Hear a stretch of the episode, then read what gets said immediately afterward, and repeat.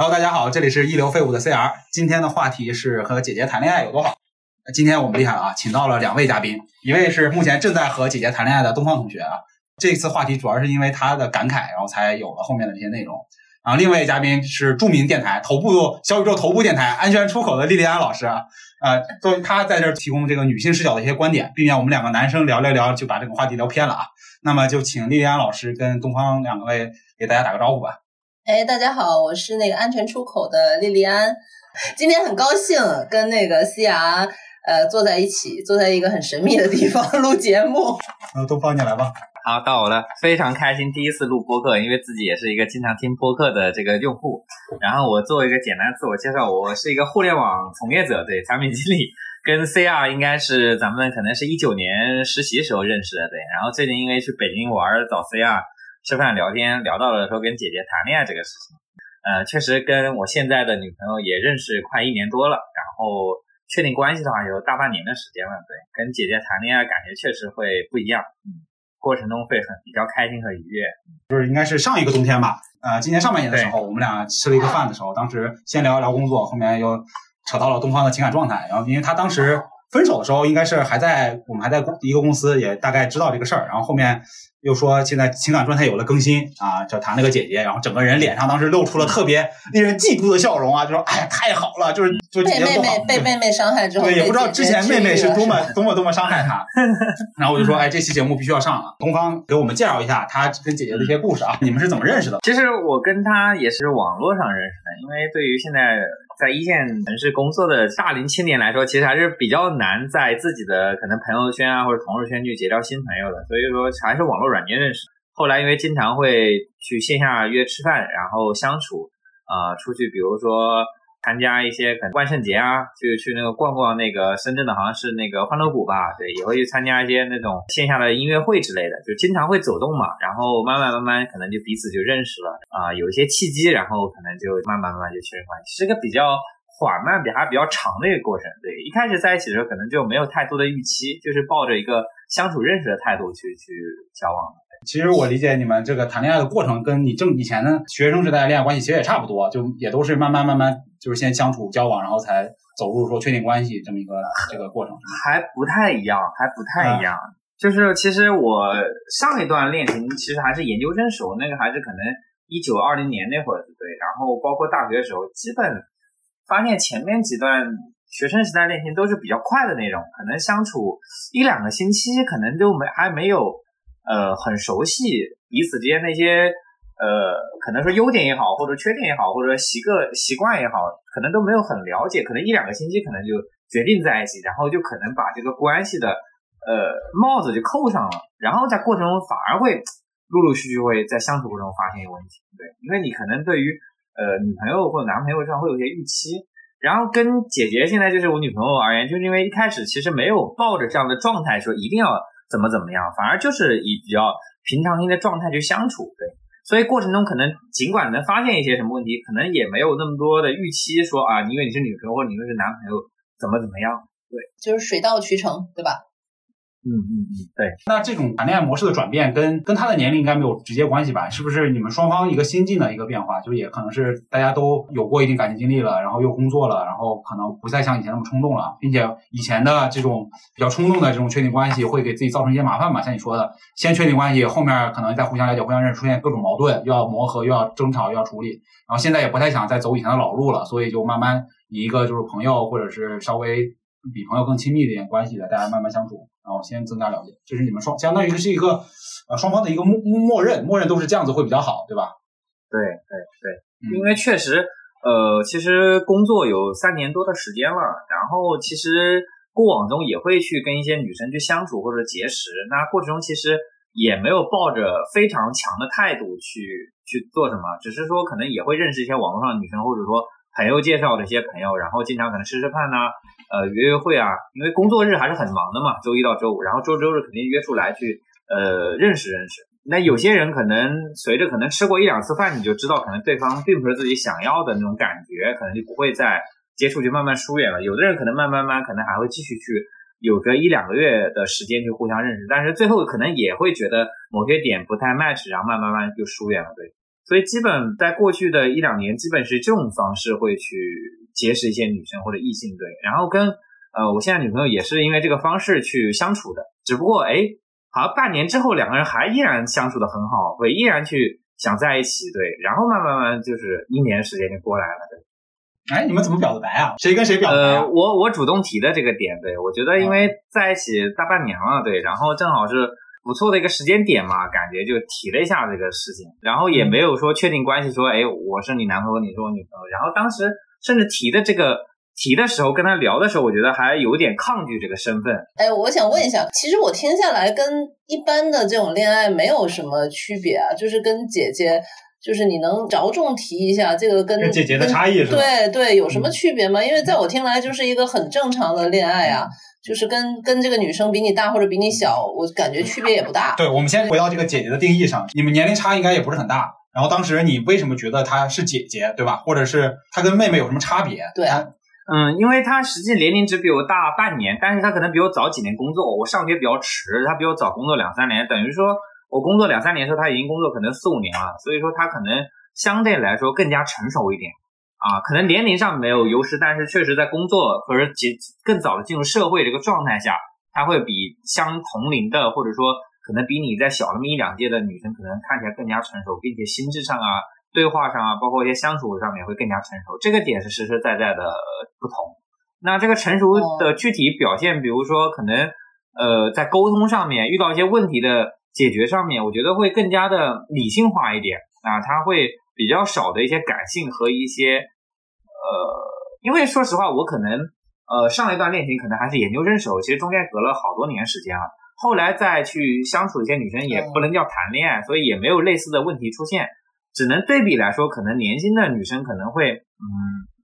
自己会有些想法，呃，不够直接啊。可能有段时间会比较流行一个词叫直球嘛，就打直球，就是。可能更成熟一点的人在一起的时候会更加直接一点啊，有什么想法或者有什么疑问就只会提出来，直接去以解决问题的状态去交流，不会把一些东西藏在自己心里面。对，然后不明明自己可能想要什么他不会说，然后要逼着你猜。我觉得这个点可能就是成熟的姐姐她她身上的那种那种成熟的感觉吧。你可以可以具体举一个小例子吗？就是可能网上大家都有能看到，比如说。啊，什么我我生病了，我想要点啥，但我又不直接说，对吧？我要让你来做题一样的把答答对这个事儿，然后口是心非嘛，对吧？口是心非这种这种，对，想要让对方表现出他能够猜到你心里在想什么，而证明他更理解你，更了解你。对对对，我觉得可能有个一个就刚认识那段时间段的时候，其实男生嘛，你还是会主动一点，比如提出去哪里玩啊，想干什么事情啊，其实他都会答应你。比如说想去呃听音乐会，他也会跟你一起去。我想去深圳那个大丰油画村看看那个地方的油画产业那些一些展览，那他也很愿意跟你一起去。就是可能一起刚认识的时候啊，你提出很多你自己的想法的时候，他都会答应你，对他不会拒绝你，他也不会让你有压力感。你跟有些女生或者有些呃对异性对象在一起的时候，你可能会有些压力感，你可能患得患失，觉得说，哎，我提的建议他不会拒绝我啊，或者说你提这个建议他会不会不喜欢啊？对，等等等等，他其实不会给你的感觉，就是他给我的感觉就是，我可能想去干什么，一起去提出一个什么想法的话，他都会欣然接受，而且很开心跟你一起去做。然后你问他一些想做什么事情，他其实呃他会顺着你，或者说呃怎么样照顾你的想法，他可能自己有时候不会提出太多个性化的一些呃建议出来。嗯，我我理解这个这个应该就是呃你们俩更关注的是这个共同相处。而不是说我要去干什么事儿，就可能这个只要任意一方说我有想法，比如说你想去什么油画村，他想去，比如说画个画或者干什么的，大家双方都会陪着对方。然后年轻一点，可能更幼稚一点的时候，就我就是想做这个事儿。比如说咱们就拿看电影举例子啊，我就是想去看什么奥本海默，你就是想去看另外一个什么芭比芭比吧，对吧？我就不想去看芭比，然后两人就咔咔就因为这个吵起来。但是我们所谓的成熟一点，或者是更更关注双方关系的话，那更多就是我目的是跟你一起相处，想去看一个电影，产生共同话题，共同交流。我不会说把用这个电影来代表说你是一个什么样的人，你的品味或者你的怎么样，对吧？就我觉得这可能是另一种成熟的表现。我举个例子啊，那你们俩就是相处的时候，因为这个年龄差也不是很大嘛，但是他可能比你更早工作嘛。那这个事儿就包括姐弟恋这个状态，你朋友啊、同事啊或者家人有没有什么一些反对意见或者是一些别的一些评价？还好吧，因为呃，他只是工作上面提早一点，然后年龄上也没有差距太大，其实还是像同龄人一样。是然后的，朋友的话，可能也不会有太多的反对，就是正常的一段恋爱。对，只能只能说他恰好是那个相对比较成熟的那种，就是嗯那种感觉或者状态。对心灵上比较成熟。嗯，是的，其实半岁对我来说根本根本不算什么。之前还跟那个 CR battle 了一阵。那其实你研究生的那个那个时候的女朋友，也就是跟你同龄或者是学妹之类的，是吧？也不会差很多呀。呃，我正好是研三毕业，他正好大四毕业，所以我应该比他大了一三届吧，应该。三届啊对，哦，对但是呢，我觉得会因为两个人吃什么，或者说吃不吃辣这种事情，都会发生一些争吵。对他可能比较喜欢吃辣，但是我不太喜欢吃辣。对嗯哦，就现在和姐姐就是不怎么吵架，是吧？对，几乎不不会吵架，或者哪怕因为什么事情，我们可能以交流沟通的方式就把这个问题就解决掉，嗯，不能叫争论了，可能叫交流。刚才举的那个去哪里玩儿，然后就很很顺利的，我觉得就是一个很好的例子。因为其实在我看来，你这个案例分享的话，其实也跟姐弟没有什么太大的关系，就是你们俩人非常的合。因为因为就算就算比你大，也会有像不和的情况，也会、嗯 就算比你大五岁，也会可能因为吃辣不吃辣吵起来。对，所以这里就可以引申到我们之后要去聊的一个话题，就是姐姐到底是什么？就为什么很多男生姐姐是觉得，什么？对，就是我们站在男生的角度，我们会觉得这个女生很成熟、很知性，嗯她就是一种所谓的姐姐的感觉，对吧？嗯这个可能就是跟就是世俗意义上给我们认知，就是大部分同龄的或者小女或者普通女生，她的默认我们对她默认就是可能是稍微偏幼稚、稍微需要哄、需要男生迁就的这么一个状态。所以姐姐的这种感觉就是一种温柔知性的女性。后面我读别人的这些故事的时候，来一起来听一听和评价评价，嗯，对吧？那我现在就开始，你开始吧，我已经啊你等不及了是吧？我已经等不及了。好好好，我来给你们读一读其他人的一些观点啊。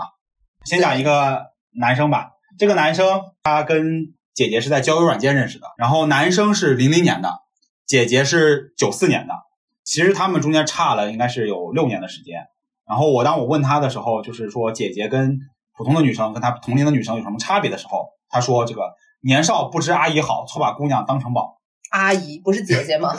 六年，六年啊。嗯然后他说，在工作中，女生是一个独立的个体，有自己的职业规划，已经经历过初入社会的洗礼了。在生活中，它是一本插了书签的书，可能是某次读到一半，合上书刚好插上书签，前面的内容值得闭上眼睛细细的品味，而后面的内容能在你仔细的遐想过后，深深的吸引你。它这个有点抽象啊，这个比喻在好牛啊！在精神世界里，你会发现它带着那么一丝青涩，但总能够感知到你的一切，在你需要的时候关怀你、陪伴你、理解你，因为你经历过的，他都曾经经历过。我想知道东方，你是不是在这方面跟他有点共鸣的感觉？会会有一点。对，然后当我问他就是说周围的朋友啊、家人怎么看待的时候，因为他这个年龄差是比较大的嘛，差了六岁，然后他他的观点是说，肯定是有一些有听到一些这个意意见或者是一些评论的嘛，但是呃，他们都不不 care，因为他们其实刚在一起没有多久，对双方的影响可能就只是说跟别人介绍的时候比较难介绍吧，就是说因为差了六岁，然后介绍年龄的时候可能会有点尴尬。关于未来的一些考虑，他们目前还没有什么计划。基本上没有什么矛盾，尤其是最近基本上几天见一面，基本上都是工作日的晚上或者周六周日。他们俩相处矛盾的方式就跟你提到也很像，就是首先他们没有出现特别重大的矛盾，比如说什么道德问题啊，或者是未来的这些问题。然后两人的处理方式呢，也都是通过沟通、通过交流能够处理。他觉得就是说两个人的思想是在一个维度的一个平面的，不会产生这种说很难沟通的问题。就男生在这个过程中更多的感受到了一个姐姐能够教他很多这种经验上的东西，就是生活呀，或者是工作方面的很多认识方法和这个观点，然后给他的这个整个阅历都带来了很多提升。对，但比较大的一个压力是在于，因为这个姐姐比他大六岁嘛，所以他对未来的规划会有一个节奏上的一个差别。因为姐姐可能姐姐是九四年的，可能已经要考虑说结婚生娃的这个事情了，那他零零年的现在刚二十三四岁，可能还没有太早的考虑这个事情。问问他优点的时候，他这个优点也太多了，一下就答不清楚了。然后问他问他有没有问题，说姐姐没有问题，姐姐非常好。完美。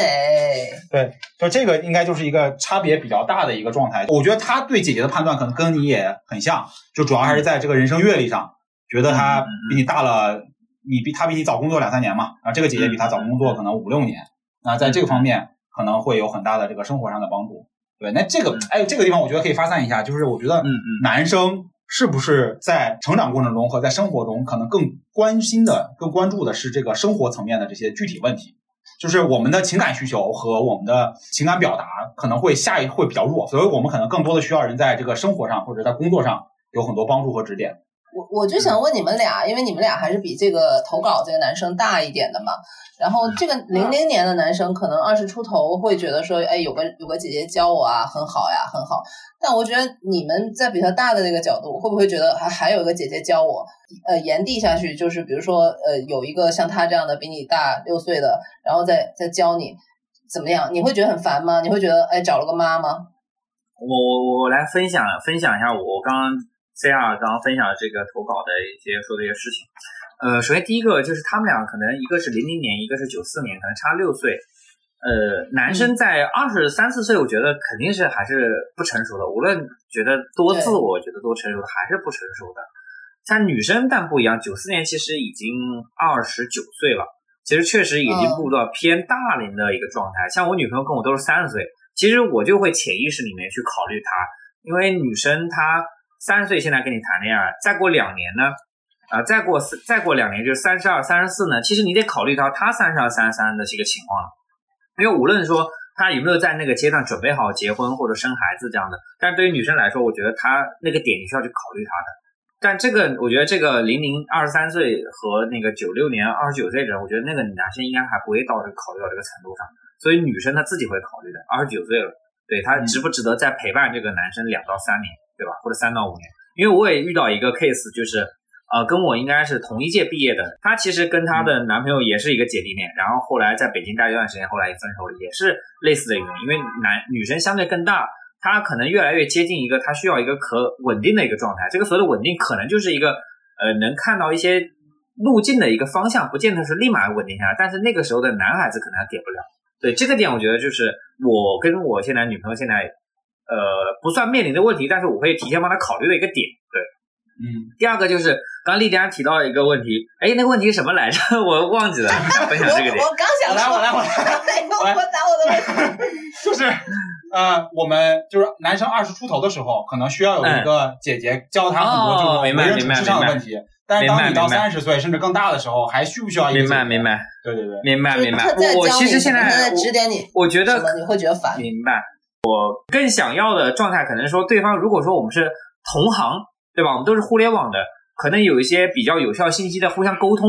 可能比较好。因为对于来说，比我年长的那种信息，或者说先前的前辈经验，我可以通过其他方式去获取，比如我的师兄，比如我的年长的同事，或者一些比我大的一些长辈，对我，我可以朋友去方式去了解，不见得要从我的女朋友的方式去获得。如果他是跟我同行的话，可能会有一些帮。但是反过来，他如果不是同行的话，也可能有一些非同行这些信息可以去交流，我觉得这也是很好的。我来回答一下这个问题，就是先分分方面，生活和职场上，我觉得这个跟性别没有关系。就是我问男生问女生，或者他怎么教我怎么样，都都没有太大区别。然后我平时也不是在这种亲密关系中去问这些东西的。但是在另外一方面，就是人生观、价值观，比如说是说关于人生意义的很多困惑这个事儿，我觉得它跟年龄也没有直接的关系吧。就是年龄可能更多的是说他岁数大，他想的时间足够多，他可能能给我回答很多问题。但是同龄的和年龄小的，我觉得也有一些人，他能够带给我一些新的启发、新的观点。对我觉得也觉得这个年龄不是我关心的核心问题，但我也确实需要指导和需要交流。那这个跟年龄没有没有直接关系，对，就是就是任何人指点你，你都是一个开放的态度。对对对，我不会因为他年龄大我就信任他。我也不会，他因为年龄小，我就不信任他。就是我，我这个问题其实是具化成为，如果是就是两个人是一个情侣了，就是姐姐会不其然的，就是呃，我我自己，所以我我录之前也跟你讨论过嘛，我是觉得上五岁和下五岁是我觉得比较好的一个，我我就觉得如果超过了这个范围，呃，无论无论是什么，对，就是就是比你大五岁或者比你小五岁。这个范围，我觉得还可以平等的去交流。如果超过了这个范围，就比如果比我小十岁的男生，我可能会不其然的就会展展现出一种出来指点的一个状态，我觉得挺招人烦的。其实，就就比如说看你什么东西不顺眼了，我就说你你这个写的不对，然后怎么怎么样，就会呈现出来一种教导主任的一种方式。我觉得这个这个叫什么？最近流行的叫什么性缩力啊？对是的对，这种确实是，就是当你觉得别人比你想很多，他想的很多问题，可能你之前已经想过很多次了，对，你也经历过了，你你就会以一个你会忍不住的出来跳出来嗯指点他，就是这种就是爹味儿嘛，对吧？对对对对，这个可能是人性吧，对，确实可能是人性而这个跟教育方法有关系，就不光是说跟行，我我已经知道你们的答案了，就是都不喜欢，对，就是不喜欢。然后，然后我再来分享一个女生的观点啊，女生的观点我就把嗓子捏一下讲了啊嗯夹子音，啊啊嗯嗯嗯啊，哎，你们是怎么认识的呢？啊，是在跟朋友的聚会上，他是我朋友的朋友的弟弟，现在跟朋友都已经不联系了呢。当时吸引我的点是弟弟的想法和哥哥很不一样，弟弟想到什么就会去做，好奇心特别重。你跟他在一起的时候，会觉得自己好像年轻了起来。当然，这种开心的感觉只限于我们没有吵架的时候。吵架的时候就会觉得自己急速的在衰老，因为弟弟他根本听不懂你在说什么，你的问题是什么，你为什么会生气，他完全不理解。举个例子啊，举个例子就是，当你们想要去约会，弟弟会想要跟你去一起去看一个他感兴趣的东西，比如我的这个弟弟啊，他喜欢说喜欢说唱，喜欢 rap，他会去说看一些说唱歌手的线下巡演，然后他也甚至会在线上跟别人连麦 battle，但是我无所谓，我觉得这个事不感兴趣，但我会表示尊重，我会支持他，陪着他，所以一场约会下来还好，但他却特别开心的滔滔不绝的说着他这个喜欢的东西，尽管我听不懂，我也不爱听啊，但是能感觉到他那种喜悦，但时间长了，是吧？也肯定是接受不了的，我觉得，哦就没有就共同语言嘛。哦，但是和哥哥恋爱，哎，你们出去约会，就哥哥他就很了解你的喜好，他就会照顾你去吃你喜欢的，并且他还觉得不错的东西，也就是我觉得，也就是他在哥哥会在跟弟弟在中间，嗯哥哥会找一个平衡吧，对吧？然后一起会去做一些让我也开心的事情，比如说一起去看部老电影啊、健身啊之类的，会让我觉得我被尊重，会让我觉得啊、做事情更有意思。这个我觉得可能是有些片面，是吧？这个可能跟年龄没有太大关系。对，其实其实我觉得都没有太大的关系。当然，每个人其实跟自己的状态比，呃，也是也是不一样的。我是觉得，呃，就我个人来说，我是觉得岁数大了，可能确实会成熟一点点吧，嗯，想法上。东方，我问一下，你嗯你在谈恋爱的过程中是经常表现出自己喜好的人吗？就是包括在以前以前的恋爱关系中，呃，以前我其实已经记不太清，确实很久之前，因为中间可能隔隔了三年。然后反正现在在恋情里面，其实我会比较主动，然后直接表达我的一些喜好。嗯，呃，比如就像刚开始认识的时候，去哪玩啊，怎么玩，或者提倡，基本都是对方会比较 follow 我这种状态。包括现在也是这样。对，其实刚才这个案例就很有意思。这个投稿人他他他其实也没有说他不喜欢这个呃约会或者什么样，他有没有直接跟这个弟弟提出来？他也没有主动说，对他，他只是期望人家像哥哥一样去迁就他，但是他没有说他有没有去说他不喜欢 rap。所以，所以这个东西，我觉得跟跟你是姐姐还是妹妹没有关系嘛。有的妹妹也会直接说，有的姐姐也不直接说。对，然后然后我这里就再继续念一下他后面的一些回答，我觉得这个回答很有代表性啊，就是因为这个女生跟这个弟弟谈的时候，她应该是应该之前应该谈的都是同龄人或者谈哥哥吧，然后跟这个弟弟谈的时候呢，她也去见了这个弟弟的父母，她自己的父母这边是没有太多的这个观点的，就可能就是觉得差别年龄差这么大，然后呃父母觉得不靠谱，然后父母也见了他吃了几顿饭，女方的父母很支持他们在一起，但是会去对他们的未来没有太多太多的预期嘛。然后，但是男生的父母就不一样了。男生的父母见面的时候说，那个说男生的父母跟我见面，他很喜欢我，但是也可能知道自己的儿子不够成熟，所以跟我说，你说让我多照顾照顾我儿子。说这时候我就觉得，我靠，我也才二十出头啊，我凭什么要照顾他呢？对吧？我还想有人照顾呢。就是现在过了十年吧，他他父母还是经常叫我去吃饭，说我特别懂事儿，但是也不想想他们的孩子怎么对我的。这是一点，就是说、呃男生的父母，包括男生自己，可能都有一些这个期望嘛，希望过了十年还在一起呢。没有没有没有，就是那个他的父母，男生的父母还认还记着他。哦哦哦，我当我问到他就是说相处的一个模式嘛，因为当他跟弟弟相处的时候，他的整体的状态都会变得稍微有一些母性，这是他的回答，就是是说我本身就是一个想法很多的人，我跟他在一起的时候没有特别明显的想要去照顾他，但是会有下意识的一种就是要替他考虑的这种感觉。嗯嗯嗯，虽然我每一任跟每个每个男生谈的时候都会为对方考虑吧，但是弟弟呢就会你为他考虑的很多，多到就是有时候我都会觉得我在烦，然后包括弟弟也会觉得我在啰嗦，我在对牛弹琴。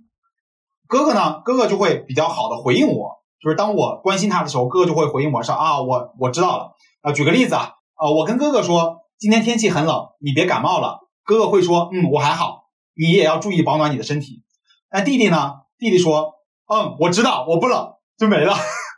想想就来气，就是觉得这个弟弟一点都不会关心人，所有的关心都是由姐姐来来来发起的，就是姐姐对弟弟的关心，这是一个单向的关心，然后弟弟一直在类似获取母爱、获取照顾的这个感觉。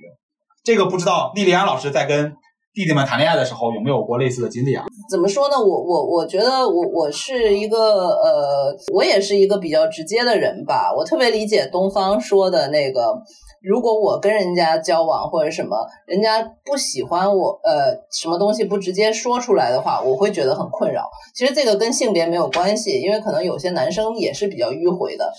嗯，就是呃，他刚才举那个例子，就是比如说呃，出去玩什么，然后一开始说随便。然后结果你你再找出来什么地方，然后他就跳出来反对，或者去是去了，但是会摆臭脸给你看，然后还要你去猜他是不是喜欢，然后我就觉得特别累，特别费劲。这个如果你如果是什么的话，你也可以说我是直男，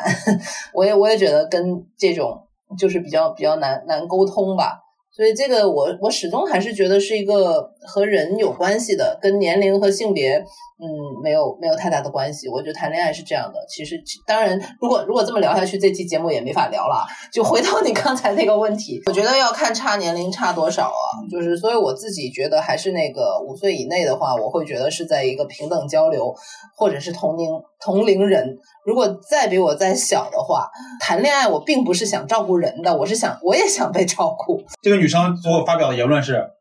对他的改变就是一再也不谈弟弟。二天蝎座狗都不谈，还是 还是还是武断了一点，不不提倡这个，不提倡呃一一竿子打死一船人啊！我还蛮喜欢天蝎座的弟弟，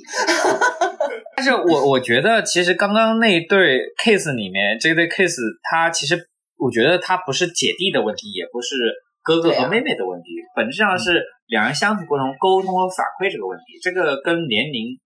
差距不是问题，可能年龄之间有差距，可能带来的是一些不同视角的新鲜感和一些呃未知信息的这种可能奇妙的感觉。这个我觉得是姐弟之间的，或者说呃哥哥和妹妹就是一，就是怎么讲，这种就是跨度比较大的恋爱之间的这种优点或者优势。但是他们核心还是会有一些沟通，包括一些反馈上的这个点。我觉得如果这个点没有做好的话，无论是同龄的也好，还是大家看起来可能是黄金搭配也好，都会出现问题。对，非常赞同这个恋爱里面沟通，也也有可能性两个人都是很冷淡、冷漠那种人，互相不会给反馈那种。但也不知道这种人会不会真的也会合得来。这种人也咱也没见过。哎，我我哎，这个这个案例我可以给你分享一个。我这段时间认识那个朋友，他说他们女生也是那种就是。呃，情绪波动比较比较平缓的，就是遇到好看的东西就哦，挺好看，就可能表面没有什么波动。嗯，男生也是那么一个人，然后他俩相处的时候就很平静，也不会吵架，但也不会特别兴奋。对，因为两个人都是这种状态。可能恰好那种需要反馈的阈值会比较低，就两个人都很低。对，因为刚才提到了，就是呃，这个很多沟通的问题，可能都是就是人的问题嘛，它不一定是年龄影响影响的嘛。然后我再分享一个女生的一个回复啊，这个女生的回复可能就跟年龄直接有关系了。然后这个女生的回复是，她基本上都是在社交软件、酒吧、club、同学通过同学探探店、剧本杀、马路上、饭店里，就这个女生是个特别外向的人，她在马路上都能结识这个小小弟弟。然后主要吸引她的呢，主要就是弟弟长得帅，然后比较稚嫩，然后有少年感，呃，软萌，香香的，皮肤光滑，香香的，香香的，然后可爱型。我然后说。啊，家人朋友怎么看待呢？就是朋友都觉得他牛逼，就是天天谈弟弟牛逼。然后有没有经历过一些偏见？主要是那个男生会有偏见，尤其是比他大的或者同龄的男生会有偏见。主要是觉得这个女生她会吃亏，因为他们觉得这个弟弟跟你只是玩玩，对吧？但是他的朋友们不知道，这个女生说：“我谈恋爱，我谈恋爱也是玩玩和体验罢了，对吧？”还有就是我会谈姐弟恋，并不是真的爱，或者是只只是玩儿。就是他并不是说可能想跟弟弟在一起啊，或者怎么在一起很久很久，他只是想说开心快乐就好了，一种人生体验，对吧？活着就是为了高兴，对吧？我的心可以分成无数块，每一块里就装了一个男人，我这是为爱洒人间，我把爱播撒给了每一个人，这才是真正的大爱，大爱大爱。跟弟弟谈恋爱，只会激发我的事业心，要让我努力成为富婆，给弟弟带来更多的幸福和快乐。啊，他说有什么问题，有什么困，有什么矛盾呢，都是有话直说，或者就是阴阳怪气，用一种比较好玩的方式就去沟通。那当然，这种矛盾主要是来自自己，自己也有问题，自己当时的情绪或者弟弟的情绪，大家都是因为各种情绪、各种状态产生的矛盾嘛。作为一个女生，姐弟恋谈多了，我会越来越有安全感，我会越来越觉得自己对亲密关系的认知更加成熟，所有的这个关系中的安全感都是我自己给我的，并不一定要因为依赖男人，因为在姐弟恋关系中，我才是那个主导方。哦，很多次姐弟恋的给我的感受就是，我会更快乐了。女生只要主动就会有故事，所以我会更加主动，会给我一个正反馈。然后最大的差别是什么呢？就是跟哥哥谈恋爱可能很多破事儿，跟弟弟谈恋爱你不用考虑结婚，你心态会更年轻，对吧？你只需要考虑说我们谈恋爱就好了，关注恋爱本身。因为我希望的感情是一种轻松的、愉快的、玩的。我甚至也不能给对方承诺。弟弟的优点就是身体好、少年感、容易害羞，这会让我觉得特别开心。香香的，对，弟弟的问出问题就是有一些幼稚不成熟吧，没有事业心，这些就还好。然后我觉得这刚才这个 case 里面的这些差异，基本上都是年龄带来的吧。就是说，呃，有活力，对很多事情感兴趣，对吧？然后就可爱、香香的，容易害羞这些点，可能都是年轻的。但这个女生的心态也是一个特别特别，我觉得特别棒，少特别少见。就我周围就很少有这样的女生。少见吗？啊，啊，不好意思，可能我了解的女生比较少，我不能一棍子打死这样的女。我我跟女生聊的比较少。可能是比较少见，可能是比较少见，因为呃，这么这么活泼开朗的，其实我觉得大家应该向他学习，挺好的，挺好的，真的挺好的。可能比较常见的是比较比较拧巴吧，就是就是想清楚，你看他想的非常清楚嘛，就是谈恋爱就好了，不要想结婚什么之类的，这样就没有负担，大家都会开开心和轻松快乐。听刚刚那个 CR 讲的那个 case，我觉得挺挺有意思，就是那个女生她的这种心态，对这种包容的，他愿意把自己的爱奉献这种状态，可能我自己没遇到过，可能也没有听别人讲起，我觉得挺挺新奇的。然后其次刚刚丽丽还讲到那一个点，就是恋爱的时候不要想结婚，我觉得这很关键。就在恋爱的时候，你就想着怎么去恋爱就好了，不要想着结婚事情。对，你真的准真的准备去结婚，或者说再结婚的时候再想结婚事情，包括说你两个人相处的时候，就以相处的状态相处，不要想着谈恋爱的事情，否则的话，两个人可能你的预期会不同，就会导致一些潜在的问题吧。对对，这个话题我觉得也是这样，就是可能当我们在开启开始一段关系的时候，要知道自己想要什么，嗯，就你没法既要又要，对吧？如果你说我既想谈一个恋爱，又一定要结婚，那这个其实你就需要以这种方式去去筛选，对吧？你就要去以这种方式筛选。首先，你可能就要筛选通过相亲或者各种方式明确对方的需求，因为很多人他也不确定。产产品经理之魂上来了，已经 对，要要。要需求因为因为匹配，因为在那个我们之前的公司，之前的公司有那个内部论坛嘛，有很多可能同学就把他的朋友的一些女性、女生或者异性的朋友的一些个人信息发在论坛上面，可能就是一些相亲自我介绍的帖子。其实里面就有些人会直接讲的很清楚，就是恋爱以结婚去目的去谈的。啊通过这个方式，其实潜在的就能寻求一些所谓的志同道合的这个异性朋友，可能去非诚勿扰，有对有的人可能就是我就想谈个恋爱，可能就想交个朋友，他可能跟就像零零后那样的，有的人可能就是啊九三年九四年，可能就是想说认认真真谈一段为了结婚去的感情，如果觉得相处好就往后面走，所以我觉得每个人不同阶段的情感诉求和状态诉求都会不同。对，而而且当你如果说为了要进入下一段关系、下一段状、下一个阶段，然后要谈一份恋爱的时候，那你其实就有一个应该有个时间预期，就我们可能相处三三三个月、六个月，然后就会决定要不要往下走，因为你的时间也是时间成本，就怕你既要又要，就是我既想跟你浪漫，然后一不一直谈，可能现在还比较年轻吧，谈好久年还然后又想你一定要在每一年都给我承诺说一定要跟我走下去，走下去，结婚结婚，啊。就是每个人都很难预期嘛。然后因为有些人他又不愿意给你过度承诺，就是说我也不确定我们三年之后是个什么样的状态，嗯然后我没法现在答应你，那我现在答应你，我可能就是骗子，对吧？但有些人可能就会说啊，你不答应我，那你就是不喜欢我，或者你连骗我都不肯，你不爱我，对对，这种就我就觉得他有点拧巴，可能这种需求就有点而且刚才那个呃说了，你刚才问什么是姐姐，刚才那个姐姐说了什么是弟弟，对，就是什么少年感，然后这个其实跟那个嗯年龄其实也没有关系嘛，就是有的很年轻，但是爹味儿已经很重了，但有的人可能说四五十岁还有什么少年感啊，然后就是就少年感，少年感是什么？这里也可以略说一下，就是站在姐姐的角度，嗯，是不就是是个什么呢？就是你对东西好奇，你要你要对这个世界保持有一个好奇心，就不要是人家说一句什么，你就说哎这个事儿不是这样的，然后怎么怎么，然后开始跌起来。然后这个其实不分年龄大小，就是有的人可能十几岁已经开始跌味儿，有的人可能四五十，他还是保持对这个世界保持一个未知、一个 open 的一个状态吧。我觉得这是我心里的少年感的第一步啊。嗯，然后第二个就是那个就是身身体状态上的少年感嘛，看上去不油腻嘛。首先是有头发在了，然后然后再再就是那个身材要要少年少年感，不要太油，不要太不要不要太哎肥，，但但是话又说回来，其实“少年感”一个词肯定不是夸少年的，而是夸可能不是少年的才会有所谓的少年感。哎，你抓到了盲点，是的，是是是是是，对对呀、那少女少年感和少女感一定是夸中年的，三十岁以上的人才有少年感，二十岁的你就应该是少年，是啊对二十岁只会说你少年老成，是吧？对 是，呃，那我就再来分享一个吧，分享一个还是一个女生的吧。这个女生说的是，呃，我认识的这个弟弟是单位前同事啦，我快离职的时候，他才入职过来实习。第一眼看到他的时候，首先他长相就是我喜欢的类型，你好激动啊！但是后来几个月一直没有交集，就忘了这个事儿了。再后来有一次在食堂碰到了，打个招呼，啊、觉得还是个可爱的弟弟，哦然后就慢慢的熟悉了。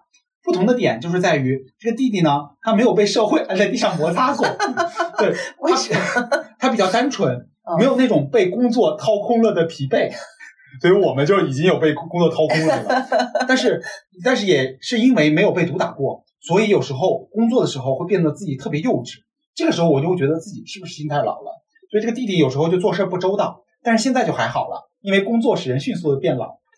朋友、家人都还好，呃，朋友呃家人主要是有一些刻板印象，这个可能跟年龄没有关系，就是他们印象的点好像跟这个弟是不是弟弟没有关系啊。然后主要还是因为家人对这个他们的刻板印象导致了对我们关系不同意，对我们也没有特别大的影响。很多问题我们俩之间也互相沟通过，觉得这个事情解决啊或者怎么样就好。我觉得可能就是房子啊什么的。哦对对对。然后呃未来职业规划呢就可能没有什么不同，更因为我比较勤奋，所以我也想把它卷成一个奋斗逼。我们俩沟通中呢，主打一个什么都说，什么都分享。生气呢就会先气气，一般呢我生气了，我就会先疯狂输出，等我处理好情绪了，呃再去找他。他生气了呢，他就自己待着。呃，气完了之后，我们就会互相说为啥生气，指出不爽的点，以及互相辩解，就是给出理由，然后再互相给对方台阶下。出现过的最大一个矛盾就是因为女权，哦女权哦哦，另外一个就是打游戏。女权这个问题，我觉得主要是大家视角不一样。这个问题讲起来很复杂，当时吵了非常激烈的一个架，写了好几篇小作文丢来丢去。但其实不是因为我俩之间存在什么侵害女权权益的问题，现在看起来更像是辩论赛，只不过当时带入了个人情绪。这个的根本问题是，我想让你认同我的观点，但是你没有，我坚持要你认同，你就不，最后气到分手了，冷静一下都觉得没必要。啊、坚持这个我的观点和这个爱具体的人并不矛盾，我们可以互相相爱，又有各自的这个观点。然后我本身也没有觉得我们自己相处有什么问题，所以就互相给了台阶下，就比较好了。然后再遇到类似的问题，就换一种方式大家讨论啊。所以我觉得这两个人还是很理智的，尤其是个女生，虽然吵，这是我在评论啊。你这么看是吧？对，就是我他当时可能是比较激动的在沟通这个就是价值观或者是这是第几个？第四个女生的对对对对对，其实听听起来听下来，可能可能分享了我我自己的感觉是，就是喜欢姐弟恋，呃，包我不是在评判别人，因为我自己可能也是有一点这样，就还是比比较强势吧。就是就是姐姐会都是潜意识是比较强势的，就她自己也提到，我不知道她有没有意识到，她是希望别人去赞同她的观点。对对，然后希望在这个前面的相遇啊，什么就是散发着这种养成系的感觉。是的，是的，有有一种有对对对对对，我我嗯要他变成，就是其实你性转也是一样的嘛，嗯就有的大佬是吧，喜欢我喜欢一个小女孩，然后我要把她变成我想要的，像高晓松对吧？我要找一个特别小的，然后那个他的所有的审美啊都是我养成的，嗯然后他所有对这个社会的观点都是我影响他的，他必须要跟我一样，然后不能反对我，他要反对我的，跟我看法不一样，我就特别生气。嗯，简单来说没有那么极端，但是有一点点，有一点点这个对个，我夸他成熟，是因为他后面说到了，就是他意识到我们可以坚持不同的观点，但是我们依然相爱。就是对于女权这个问题，就是你可以不同意或者不赞同我，你有你自己的观点，我有我的观点，咱俩没有没有达成共识，但我们还可以求同存异，还嗯还是可以互相相爱、互相相处，只要我们相处上没有发生问题就行了。这个只是我们观念的问题。呃，第二个问题，他说他们的矛盾就是打游戏啊，打游戏这个问题就比较复杂了，因为现在是异地，每天视频没有那么多话可以讲，白天有时候闲聊就聊完了，那周末的也是挂着视频各干各的。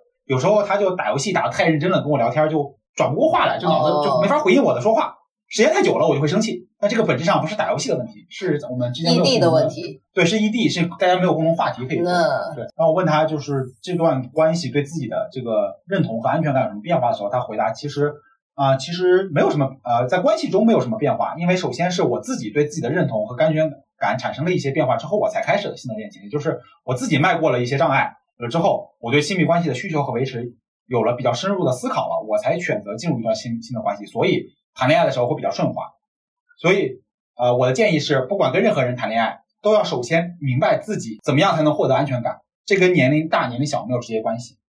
嗯对，然后更多的改变是在沟通中吧。有时候，呃，他也意识到了自己有时候不可避免的成为一种好为人师或者按头让他学习的接受的这个感觉。但是在这个，因为他们俩的关系相处比较良性，所以他在关系中就意识到了自己可以多去接受双方的观点，对，然后让自己的情绪也变得稳定了一些。虽然就是说，呃，他在开始关系前对自己的认知可能会觉得自己达到了一个比较好的自我认同状态，但是因为两个人相处会有一些摩摩擦嘛，在这个过程中让他的一些就自我认同啊，或者是情感对亲亲密关系的认知发生一些变化，哎呀，这个这个就不说了。其实最大的差异，我觉得不是来自年龄，我也见过比那种比较老干部或者很有爹味儿的弟弟，也见过那种年龄大但是很妈宝，啥都扛不起事儿来的哥哥。嗯，姐弟恋只是一种年龄上的归类，最重要的还是要看这个人怎么样。对呀、现在大家都喜欢弟弟啊，他的大家是不是很多女生？但是大家都喜欢弟弟，可能更多的是喜欢一种没有爹味儿，也就是少年感的这种男生。我觉得很大一部分是女性在自我认知里对自己地位认知的提升，不再把男生男人当做一种高位者，而是更平等的去谈恋爱了。以前喜欢找年龄大的，或者家里人觉得年龄大的稳重靠谱，所以你要找一个比你强的。其实潜意识里是把女性放在了一个需要被保护的弱者的地位上。但是当你自己已经能够给自己安全感，甚至可以去 carry 别人的时候，你的选择就变得多样了。弟弟只是单纯满足个人喜好的一个偏执。当然，你过金城武或者吴彦祖，我也可以谈 谈兄妹恋，对吧？但有时候只是因为他帅，并不是因为他是大叔。嗯弟弟的优点就是精力足，年毕竟年轻，对很多事情都很有热情。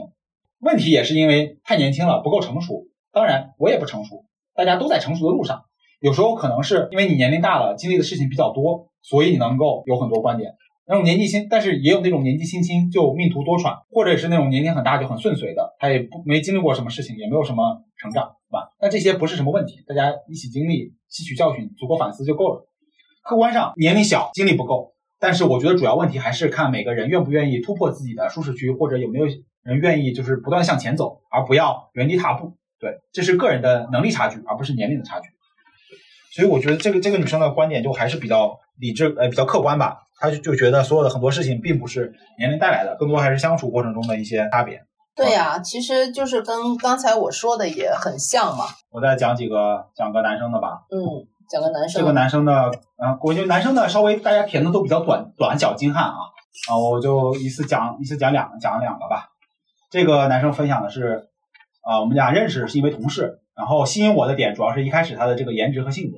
然后他的性格主要就是比妹妹更会关心人，不像妹妹一样只会索取，有点偏见了啊。啊对，我是家里姐姐，我也要索取。家里人没有太多的偏见，很支持，然后我也很信心，我也很有信心，可能未来就是面临着一方需要离职的一个情况吧。这个我觉得，呃，这个可能问题不大，都是嗯因为是同事嘛。对然后，呃，在沟通过程中，目前是感性占主导，沟通十分顺畅，几乎没有什么矛盾，偶尔会因为生活习惯的差异而争论，但很快会解决。对我自己的改变就是让我觉得更有责任心了。呃，最大的差异 就是让自己害羞。姐姐的特优点就是性格好、温柔、会疼人。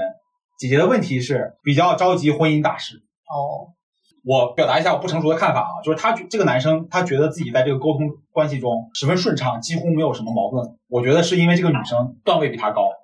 是这个女生能够迁就和包容他，所以他才在沟通中会觉得，他不最大的矛盾不就结不了婚吗？对，就这样矛盾是男生女生着急结婚，但男生对啊，还不是非常。其实这是一个基本的矛盾，这是一个关系建立在这个东西之上，其实它是漂浮的，只能说这个男生比较钝感力比较强吧，我我这么看，真的，他觉得没有问题，但是其实可能有很多问题，然后最大的问题是这个对结婚这件事儿，这个是他们关系的一个基础，我觉得，如果如果他这么钝的人，然后已经意识到有这个问题，我觉得那个冰山已经很大了。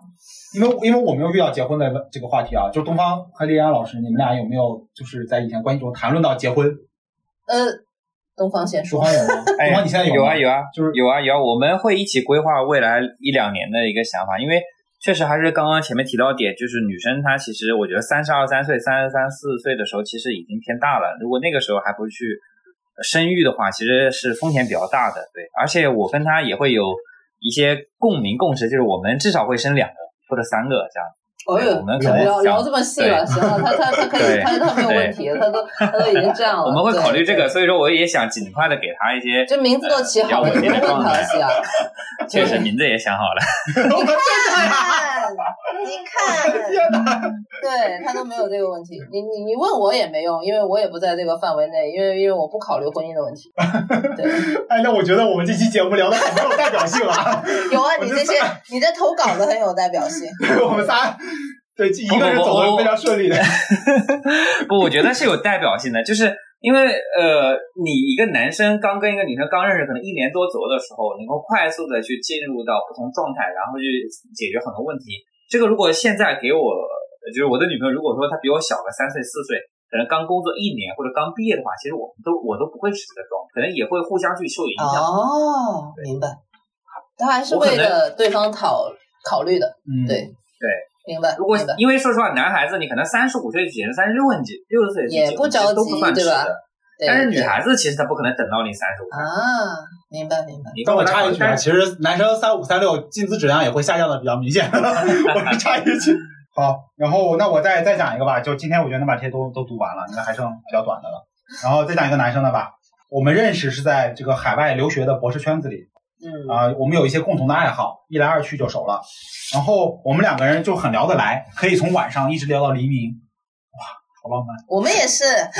相处起来很 chill，两个人都不计较。我和他没有年龄差很多，呃，被所以没有明显的这个姐弟恋的感觉，整个关系的发展都很自然，啊、一起一年多了都没什么矛盾，很舒适，也愿意为彼此提供依靠，就结婚了。啊，对，一年多就步入了婚姻的殿堂，因为他们都是博士嘛，所以其实本来年龄也比较大了啊。我俩的教育背景都有很多相同的地方啊，对于读书都有很浓厚的兴趣。作为男生爱打游戏，女生也没有太多的兴趣，但是还是送我了一台 PS 五，所以这也是女生这这双方都很迁就嘛。然后女生平时喜欢滑雪、打球，然后我们也愿意一起去做这些事情。啊，修成正果嘛，这个是一个对对对，这是一个已经结婚的一个案例。然后朋友跟家人都祝都很祝福，然后也不太关心，哦我们也不太关心别人的看法。对，也可能他们有些声音，但是并没有影响过我们。在未来的过程中呢，就是这个女生可能她的方向偏这个公司管理，然后我个人又是另外一个赛道的，就是他这个男生好像是做心理咨询、心理治疗的，就他俩在工作方面没有什么互相帮助的地方。哦，但对，但是两个人都很独立，所以啊、男生有之前有一些独立职业的经验呃经历，就是他要自己开公司，自己办这个诊所，然后但女生也会帮他做了一些事情。对，所以这是一个在工作中女生帮男生做了很多事情的一嗯个案例。嗯对然后他们俩的很多矛盾呢，啊、主要是理性沟通很多，也会吵吵，但双方都会为对方妥协，有气就是可以晚点再撒，对吧？我觉得这跟我们的学习和经历啊、带来的这个心理成熟度有关系，跟年龄没有什么太大关系。我自己而言，可能没有太多在认同啊或者是安全感上的一些变化，但我觉得在这段关系中，我跟我的夫人一起探索了这个世界上很多有趣的领域，也听她分享了很多她当年的一些故事。我觉得我会有更多的勇气和底气来面对未来的不确定。最大的差异是什么？是夫人的心智足够成熟，与之前接触的女生都不太一样。以前恋爱关系中，可能觉得最大的困难是心智模式的差异，而不是年龄的差异。有些人活了很久，年纪但这么多年都被狗吃了。重复的岁月并不一定会给人带来心智上的成长。长期和心智水平不匹配的人交往，你就会带来落差感，未必总而能让人接受。我觉得他这个评价就很专业啊。这不就是对我们刚才提到的，就是你年纪并不一定代表你成熟，对啊，成熟更多的是一种心智模式的体现。对对对，同意。嗯姐姐的优点就太多了，就不胜枚举，人美心善又可爱，聪明伶俐，恋爱脑。哎呦天呐！啊，这不是我吗？姐姐的问题是什么？个性上会有些完美主义和钻牛角尖儿，但我觉得这是她的特质，而非问题。也正是因为这些特质，高情商发言。使他应对了之前的无数挑战，取得了很多成就。所以我们可以共同协商这些特质，所以并不会带来很多麻烦。年龄确定确确实会强化一些我们的特质，但相较于年龄，更多的是差异来源于我们的经历以及我们对这些经历的一些自我的解释。所以这个人的发言就我觉得就很学术啊，毕竟是做心理的。他提到了这个心智模式跟这个特质的问题。有些人所谓的这个少年老成，或者是呃从小就很有油腻感，怎么样的？我觉得这个就是跟大家认知模式的一个区别，就是从小大家会怎么看待这个世界，怎么看待人和人之间的关系，怎么看待就是很多事情的发生。我觉得这个都是会影响你的观点表达。就我觉得，比如说，我觉得很多人都很多人都是很随意的，很自然的。不会往那么多就是什么腹黑学啊，或者是那个公，就是尤其在职场上，就有很多人就会去分析啊，谁跟谁勾心斗角，站什么队，怎么怎么样的。我觉得这个事儿就很油腻，所以他就会讨论很多这种没有意义。呃所谓的这个什么站队啊，站这叫什么？这叫什么？公司这叫什么？公司哲学？政治？公司政治？对对对，我觉得聊这个话题聊多了就有点腻，有点油腻，腻油腻，有点社会。对，所以我个人就不太喜欢这种话题，但但是这个又不是什么问题吧？少年感，少年感。这个修成正果的这个案例之后，我们还有两个女生的案例啊，三个女生的案例，有两个比较短啊。我们是因为共同专业和共同兴趣话题比较多，所以所以相处比较多，然后慢慢慢慢就在一起了。然后她的专业技能又好，喜欢画画，我很喜欢她的画画，然后我就觉得她很有活力，然后我就觉得她很好，这主要她好的点嘛。周围家人看待就非常非常有问题了，七大姑八大姨，包括我爸我妈都很不赞成，觉得她太小了，小多少啊？好像六六七岁吧，当时说太小了。而且没有一份稳定的工作，能搞艺术的没有，没有稳定工作，没有稳定工作不靠谱，太年轻，没有定数，觉得我耗不起，但我不在乎。之前这个男生跟我闹分手，后面又和好了，父母还觉得因此觉得我俩沟通很有问题，但我只是想好好的谈个恋爱，开开心心的。现在我已经没有那么求结果了，如果能成当然最好，不成也不后悔，至少努力过了。我们之间啊，因为家庭的看法闹过分手，但一般他说很多气话，然后我打一顿他就好了。弟弟的优势是弟弟能给我带来很多情绪价值，我跟弟弟聊天很舒服，感觉像谈了很多年一样。然后我又属于比较粘人的那种，经常跟他打视频电话，不一定非常要说什么重要的事情，只是随便聊聊，他就会让我觉得很开心。我觉得他这里提到的家人、父母、朋友的这个看法是一件特别朴素的、特别常见的，就是哦，觉得女生耗不起。对，就两个障碍嘛，一个是没有稳定工作，一个是年龄小。呃，很现实的，对这个这个问题我也不知道怎么解决，毕竟我现在也没有稳定的工作。没有这个这个东西，她开心就好呀。就是我觉得这个女生目前还是挺开心的嘛。如果别人不能给她带来这种开心的话，那这个弟弟还是一个不可替代的存在。所以就就处着嘛。你说耗不耗？人活着就这么三万多天吧，对吧？嗯，哎，这个地方我突然可以类比一些观点啊，就是。这个女生说，她的很多问题，父母的问题都是说这个女男生经济上，对吧？和对未来的不确定。嗯。那反过来，其实很多时候女生去见男生家长的时候，也会有一些问题。就比如说，尤其是生娃这个事儿啊。啊。我记得我之前有些朋友跟我们闲聊，就是是带女生回自己家，突然就自己男生的父母就跟女生说生娃的事儿，生几个，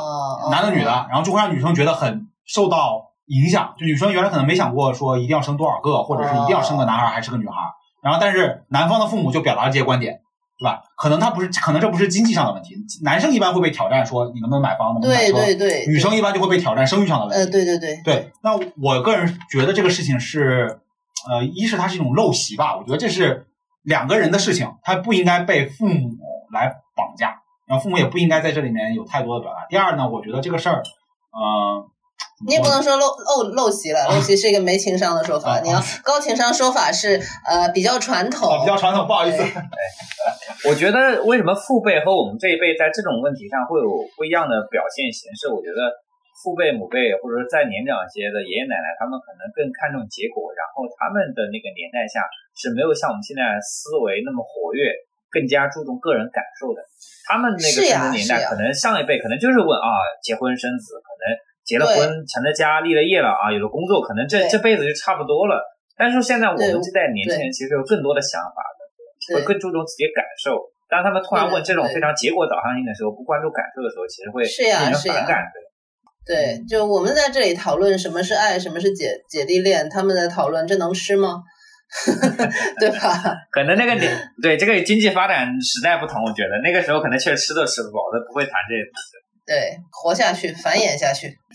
再分享一个女生的观点啊，这个也比较短。女生说：“我跟前任分手了很久，才发现，妈的，弟弟真香。我跟弟弟相处久了，从来没有把他当弟弟，我都是叫他哥哥的。哎玩的真花呀！哥哥，哥哥，弟弟本身会有一种年轻人的朝气，尤其是二十出头那种，会让你有再年轻一把的感觉。我对姐弟恋的理解就是，这是现代女性思维的觉醒以及婚姻模式的转变。传统的大男子主义、嫁鸡随鸡、嫁狗随狗的时代已经过去了。女性有足够的社会地位和财力，能够不依靠男人而活，那谁还想找老头，对吧？但是没有稳定收入的女性就不太能接受姐弟恋，因为就会要承受太大的压力。安妮卫很多姐弟恋都是一时爽，走入婚姻就得更深的思考了。我觉得他这个观点也是也是一个很有代表性的，就是他也提到了，就恋爱是恋爱，对吧？恋爱的时候，我考虑的不是经济问题，我考虑的更多就是大家双方开心。我们就是提到了，我们现在年轻人更追求自己的感觉嘛。我喜欢好看的，喜欢活泼的，我为什么要找年大的，对吧？我也有足够的钱，我也不依赖这个人给我钱而活，或者不依赖他给我钱我才能约会，所以我就找找适合我的，可能就是年龄小或者是年龄差不多的，对吧？但是这个恋爱跟婚姻可能有一定的这个 gap，你谈的时候他比你小，不代表你想结婚的时候他也也想结婚。嗯我觉得跟这个类似的有一个观点啊，就我之前去去医院听过有一些这个医医生，当时在做那个医学美容科，他们的那个几个女女的老师们，可能也四五十岁吧，当时就聊到说，他们其实已经很多都，她的姐妹们很多都离婚了，嗯就是她已经过了生育这个阶段了，就相当于我都已经生了娃了，嗯离了婚之后再去找，就是找比自己年龄小的了。嗯，就找那种可能四五当时四五四十多岁的女性，可能就找三十岁、二三十岁的这个小男生嗯去谈恋爱，因为整形科医生嘛，四十多，其实他的钱也足够多，他的各种地位都多，他也生完娃了，所以生娃也没有什么很强的需求了。这时候他又能回到那个恋爱的状态了。嗯对，所以这个跟你刚才提到，就是我觉得我们现在还在一个呃恋爱和生育这两件事情上有差异，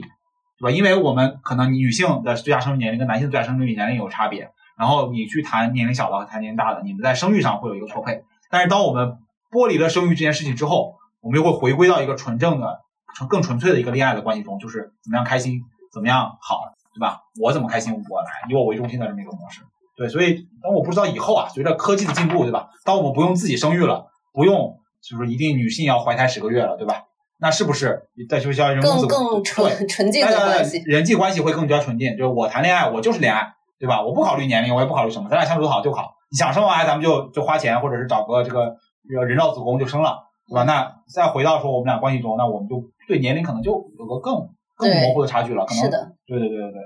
好，那就再把最后一个讲了吧。啊，最后这个也是在一起了，谈了十多年，差多少呀？差一岁，不过只差一岁对。不好意思，这个好像还是初恋。说男女生说我没有跟其他年龄的谈过恋爱，哦，对，年龄差别也不是很大，就小一岁，所以好像没有感觉不一样的地方。对呀、然后这个男生他接受信息的速度很快，处事很稳重，思想也很成熟，所以很多事情的观点也非常犀利，这些都是吸引我的地方。反而大家会以为他的年纪比我大，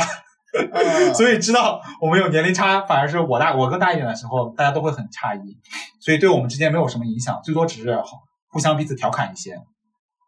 他们俩的沟通模式呢，更倾更倾向于比较平等的沟通状态，因为我们的三观一致，所以矛盾点比较少，偶尔会出现彼此时间安排或者家里空间布置上会有一些矛盾，但我们感觉不舒服，就会立刻把问题指出来，所以呃说清楚自己希望什么样，以及自己在可以可以在这个过程中做什么。大家现在年龄都比较大了，有一些阅历，所以没什么处理不了的矛盾了，年龄差没有什么影响。然后其他就没有了，我觉得这个 就是很就是一个很平淡，因为这个好像谈了十年，然后已经结婚好多年了，就是一个特别稳定的一个关系，而且对于女生来说也是初恋，好像对好吧，啊，就他们相差一岁，然后已经谈了十年恋爱，并且已经结婚了？对对对，然后他们的矛盾都是一些日常细碎的矛盾，对，哦就是可能是家里空间布局、时间安排，然后这个时候，所以所以我觉得他们的这些矛盾也很有代表性，就是当你们相处了足够久的时候，你们的这些问题更多的就是很多细碎的生活上的问题，就是今天我买盆花放在这儿，我不想养，我觉得麻烦，都不是很好，对吧？然后他们沟通的这个方式也是，就是说我希望怎么样，然后我可以怎么做，对，都就双方表达自己的这个目标，然后再去协商达成一个共识。对，我觉得这个他们的沟通还是很，就是非常理智的。其实其实还是就是谈恋爱，还是要要先想清楚自己想要的究竟是什么。因为这个世界上是也是没有这个既要又要还要。当然，虽然话是这么说了，但是我自己可能也也没有太想清楚究竟想要的是什么吧。你可能会会被这个人这个跟你不一样的一个点吸引，但是其实相处起来，你这个点是不是呃又又会变得很好？就像前面的女生说什么少年感啊，呃，你一开始是喜欢他的这种少年感，但是可能相处起来，你又会觉得这种。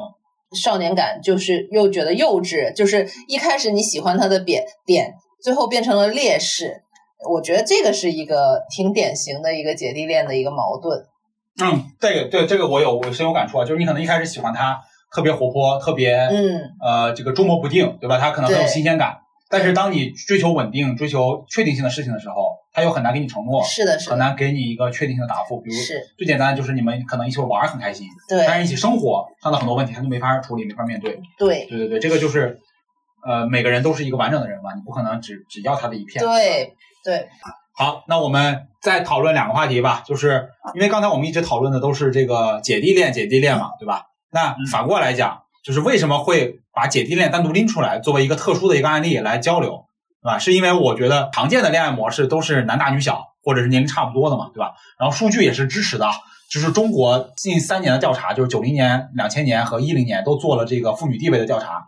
夫妻年龄差别的统计数据里边表现，就是丈夫年龄大于妻子的，在整体的恋爱中大概占百分之七十这么一个比例，然后剩下百分之三十里面，呃，丈夫和年龄和妻子年龄同岁的是百分之十五，姐弟恋的，也就是丈夫年龄小于妻子的，只占百分之十三到十五这个比例中。这个比例，所以其实姐弟恋在长期的这么一个恋爱，中国的婚姻的这么关系中吧，都是处于一个比较少数的，它只占百分之十五的一个比例。对，传统的婚配模式没有这个。然后另外一个研究中，就是婚关于婚配模式、婚配的年龄模式对个人主观福利的影响，也就是我自己的主观感觉，我开不开心，我快不快乐嘛？与正常的这个婚配年龄相比，男大女小的模式会显著降低妻子的主观幸福感以及丈夫的精神健康。就是这种男大女小，它很常见，对吧？它很普遍，但这种模式反而妻子的幸福感会更差，然后男性的精神状况也会更差。对，有点意思。对这个研究就是表现说，也可能是因为这种模式下就是已经太常见了吧，就是这种模式没有什么参考，然后很多，呃嗯，怎么说呢？就是负面样本比较少吧。对，或者还是还是一个母系社会是吧？还是还是哥，大家都还是希望找妈，不喜欢不喜欢当爹吗？对，因为因为这里的这个这个这个这个模式就是，大意思是什么呢？就是女大男小，反而女性的压力也会更小。嗯，对，男性也会更快乐，它相当于这个意思。哦，那。我对这个的理解，因为他那篇论文里没有分析具体原因，他没有去做这个再进一步的这个论原因调查。我觉得这很难论述啊，因为对，但我个人的观点是，男大女小，它可能跟整个社会结构是有关系的。就男的压力大。呃，对，就是因为男大女小的这种模式，它本身对男性的要求就是社会地位、经济的一个要求，就是你在婚姻中要给钱，对吧？就是那种这种传统模式下，就是男快快乐程度就降低了。对，男性就是挣钱的嘛，给给家里提供钱的，那你的这个压力就会说啊，我要养钱，我我要挣钱，我要挣钱，我要挣钱，不断挣钱，然后。那你的压力就来自于这种外部关系，你不可能不快乐了。对对对，我这是我个人的一个一个解释了。明白。但是但是整个社会的趋势是这样的，整个社会是就是百合百合家园、百合网跟世纪佳缘他们做了近几年的调查嘛，都会发现这个呃零零后和八零后九零后普遍的对这个姐弟恋的接受程度都会提高。对，尤其是男性 接受姐弟恋的这个范围会更大，甚至有就是有百分之三十的男性就是说我可以接受十到二十岁这么一个。阿姨，我不想努力了。就是可以找阿姨，但是这个这些人都是没有结婚的嘛，所以他们的这个意愿跟他们实际结婚的状态肯定还是有点差别的。不过我觉得也是能反映出这个趋势来的。对对对对对。然后啊，我觉得我们就可以再简单的就是分享一下我们对传统的这个为什么很多人都推荐男的要找比自己小的吧，就是的女性，或者是女性要找。找一个能照顾自己的男性，就为什么会有这种观念形成，以及如果遇到了这样这样的观念的父母啊，怎么样，我们可以怎么办？怎么去说服他们？对，因为我觉得很多人就是我们同龄人吧，包括说再小一辈的孩子，可能他们都想要自由恋爱，要不在乎年龄，对吧？但是你的父母、你家里人可能还是传统的就觉得说我要找你要找一个能够照顾你的，你要找一个怎么怎么样的。那当我们遇到这些人的这些说法的时候，我们应该怎么处理？我们应该怎么办？怎么怎么处理？就是还是得先自立起来吧。因为如果当你对自己有一个比较整体的一个把握的时候，你可以受家里的影响少一点。如果但是你需要家里去资助你在各种的方面，就是你要家里资助你买房啊，或者什么样，你拿人家的手软嘛，就是就得听啊，那没办法。所以我的建议还是你自己要。自立起来吧，这样说话比较硬气嘛。因为你你要真的跟伸伸手跟家里拿什么东西，那你肯定是要听的呀，人家是投资人啊，对吧？所以要经济独立，是对对，是的，是的，你这个你自立起来就会就会少少受影响吧。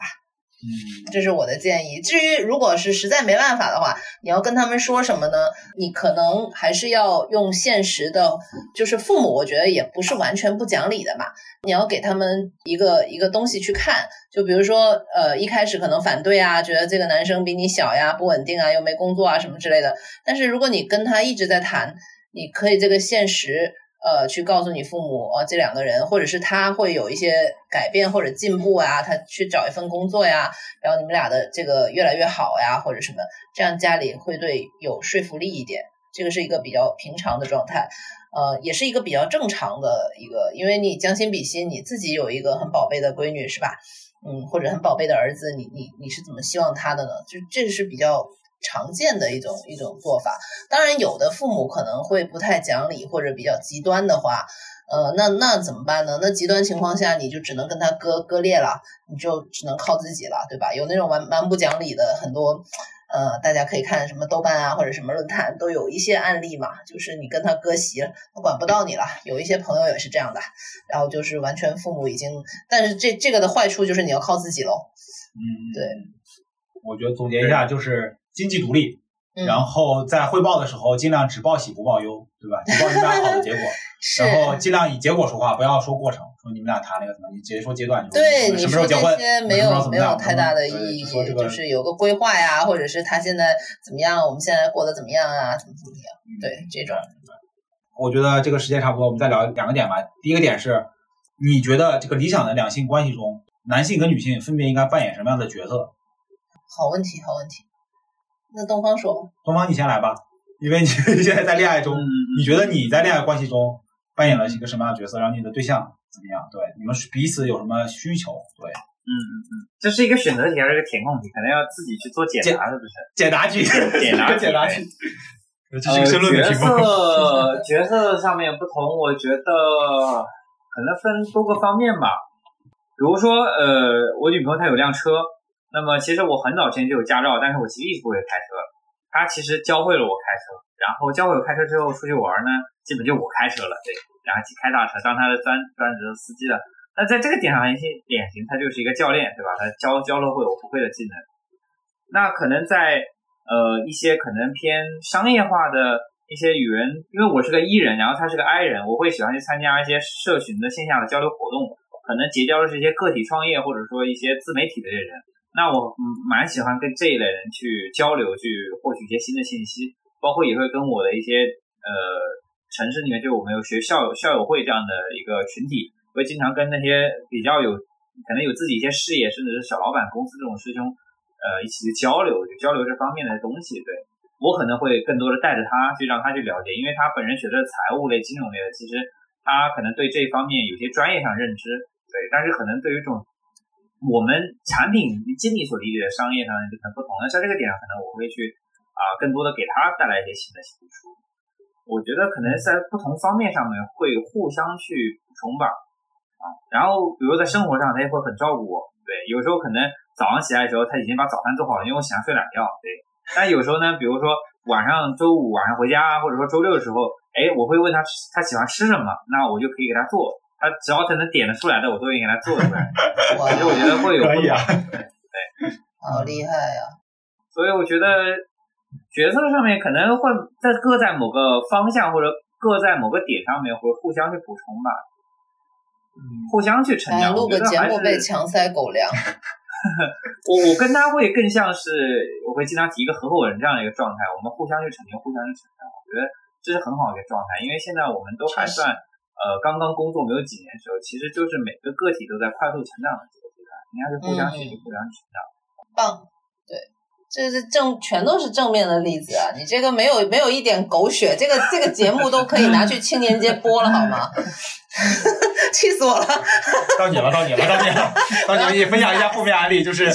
两性关系的这个角色吧。对，因为我觉得姐姐弟恋这个又又点题啊，但是但是其实其实所有的良性关系跟你的这个年龄或者什么东西都是，甚至是性别都是没有关系的哈。这个良性的关系还是刚才东方说的非常好，就是互相成长，我觉得是一个非常高的要求了。就是一个非常高的 level 了。有的人良性关系，在我看来就已经沟通顺畅，已经是很良性的关系了。就是你两个人能够不要鸡同鸭讲。其实刚才有一些案例，就是非常典型的就是鸡同鸭讲。嗯，就是我想要这个，我对我觉得怎么样，然后你又猜不到我觉得怎么样。但是你你不说的话，人家怎么知道？没有人，没有谁是谁肚里的蛔虫。然后，所以我我看来的良性关系，首先是一个沟通顺畅。就首先，大家在一个同频的一个东西去去说这个东西，就已经战胜了百分之八十了。你再说到共同成长，那那很牛了。那个，对，我觉得可能就是呃，类似于解决问题，专注于当下问题的时候，可能没法解决问题。通过另外的矛盾或者另外的事情来规避这个问题，就把你的注意力和关注点迁移到另一个方向。你大家都在一直讨论啊，怎么去把关系融洽，怎么去解决当下的沟通交流问题的时候，可能很多精力都在上面。但是我们一起去讨论一些外面的信息的时候，怎么叫互相成长、培养兴趣爱好啊？比如说他想去做小红书，哎，我们正好认识朋友有做小红书，然后他自己出了一些教程的，我说你去学，我给你报销这个课程费用，你去学，我在边上学。因为我做产品的，其实我对运营会有一些理论知识，但是没有实战经验。然后他完全是局外人，是非互联网人士，他可能他也想学，有兴趣，哎，问问那里花钱学这个课，咱俩一起学，对，互相去学习自己感兴趣的东西，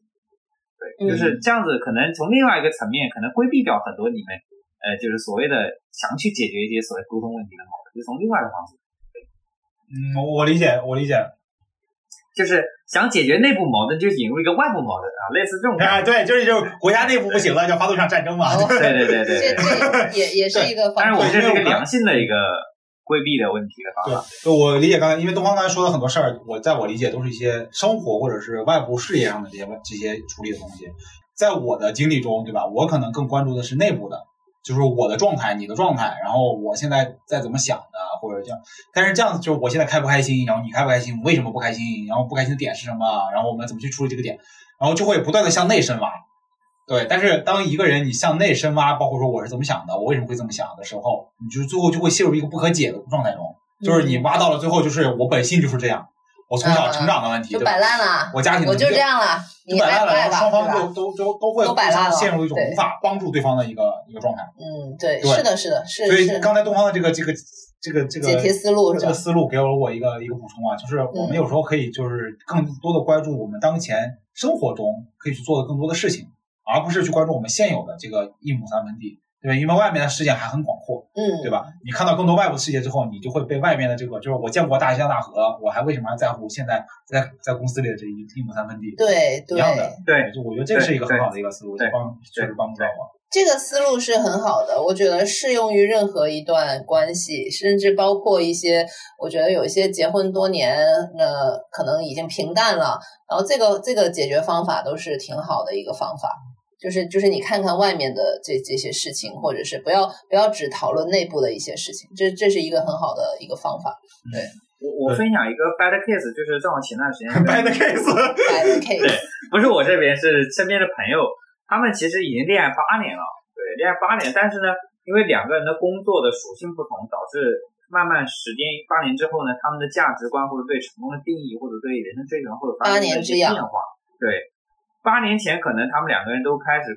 毕业工作没多久。女生呢是在互联网去起步，男生因为是本地人，广深这边本地人，其实手头是有些资产的啊，就是租房、出租房那种，就是有楼的，然后有房子，蛮有钱的。对，可能在他们恋爱早期的时候，女生还是在互联网里面。其实你要知道，八年前的互联网，其实可能还比较八九八九十年前走互联网，可能还是没有。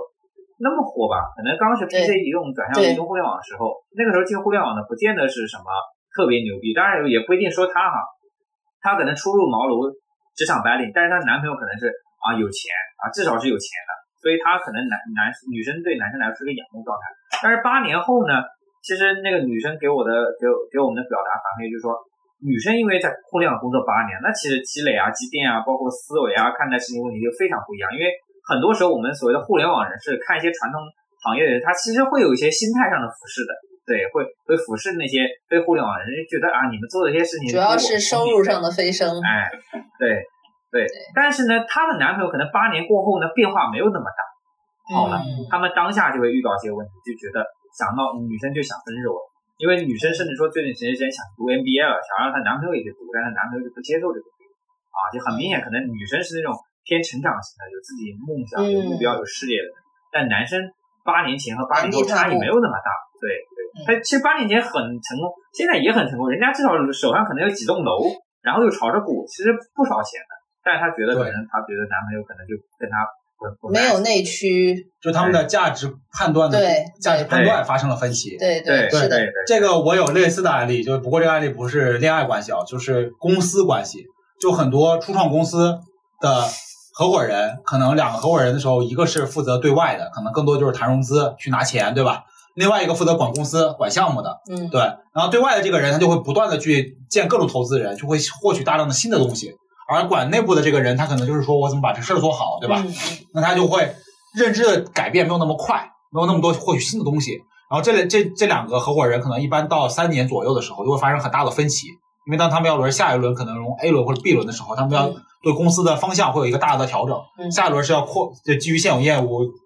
成长还是说去引入外部业务还是怎么怎么样的，所以这里一般都会产生矛盾。然后有一些这个合伙人跟我的观点就是说，他说你一定要在一年半左右去把这个以前的合伙人开了，对，就是给钱也好或者怎么样，你补偿他，就期权也都给什么的，就是让他走，这样子你的公司才能按照你的意愿去发展。因为到那个时候，你们是一件很难调和的，因为这这三年你们的这个价值判断就是产生很大的区差异。那我觉得，为了规避这个，可能更多的是你们在。人在这个，就是因为你谈恋爱嘛，或者夫妻嘛，你不可能那么轻易的说说我就咱们就不干了，对吧？就你不干了，你也有很大的成本，这个经情感成本、时间成本和这个经济成本。那我觉得更好的方式是你们在日常的沟通中就不断的去保持一个双方一个共同学习的一个态度，像刚才东方讲的，对吧？我们一段不断的要去处理一些我们共同面对的问题，嗯，而不是只说我在我们俩只相处，我回了家给你看怎么今天吃啥，明天吃啥，明天去哪玩，嗯，而是我们要真正的聊一些。